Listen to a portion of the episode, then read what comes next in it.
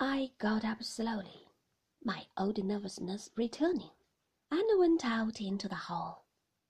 I wished I could have waited for him and then, taking his arm, seen the rooms together. I did not want to go alone with Mrs. Danvers. How vast the great hall looked now that it was empty. My feet ran on the flagged stones, echoing to the ceiling and I felt guilty at the sound, as one does in church, self conscious, aware of the same constraint.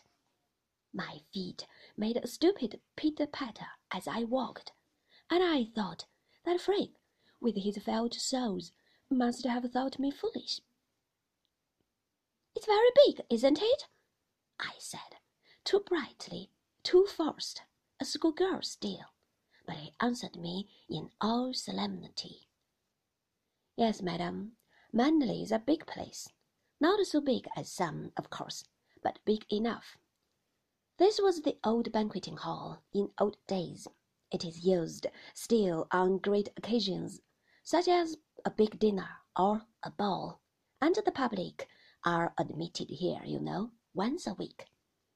Yes, I said, still aware of my loud footsteps, feeling, as I followed him, that he considered me as he would one of the public visitors, and I behaved like a visitor too, glancing politely to right and left, taking in the weapons on the wall and the pictures, touching the carved staircase with my hand.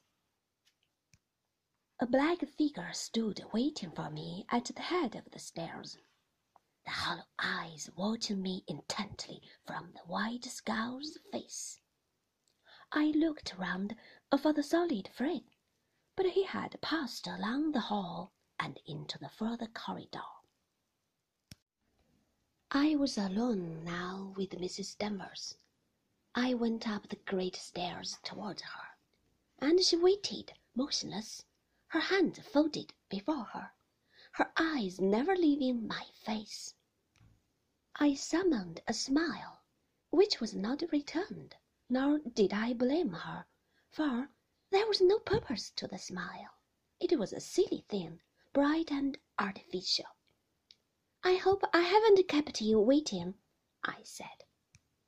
It's for you to make your own time, madam, she answered. I'm here to carry out your orders and then she turned through the archway of the gallery to the corridor beyond. We went along a broad carpeted passage and then turned left through an oak door and down a narrow flight of stairs and up a corresponding flight and so to another door. This she flung open, standing aside to let me pass and I came to a little anteroom or boudoir, furnished with a sofa, chairs, and writing desk, which opened out to a large double bedroom with wide windows and a bathroom beyond. I went at once to the eastern part of the terrace, while beyond the rose garden rose a smooth grass bank, stretching to the near woods. You can't see the sea from here, then? I said, turning to Mrs. Danvers. No, not from this wing, she answered. You can't even hear it either. You would not know the sea was anywhere near from this wing. She spoke in a peculiar way, as though something lay behind her words, and she laid an emphasis on the words this wing as if suggesting that the suite where we stood now held some inferiority. I'm sorry about that. I like the sea, I said. She did not answer. She just went on staring at me, her hands folded before her.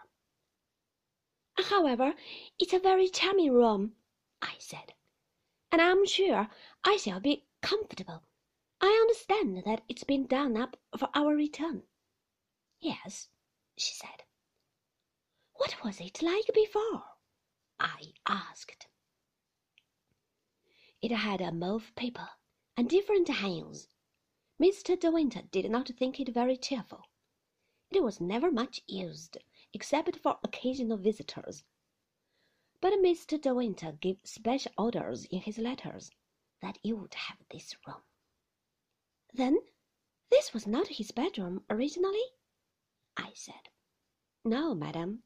He's never used the room in this wing before. Oh, I said. He didn't tell me that.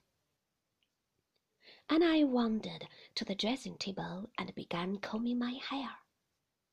My things were already unpacked, my brushes and comb upon the tray.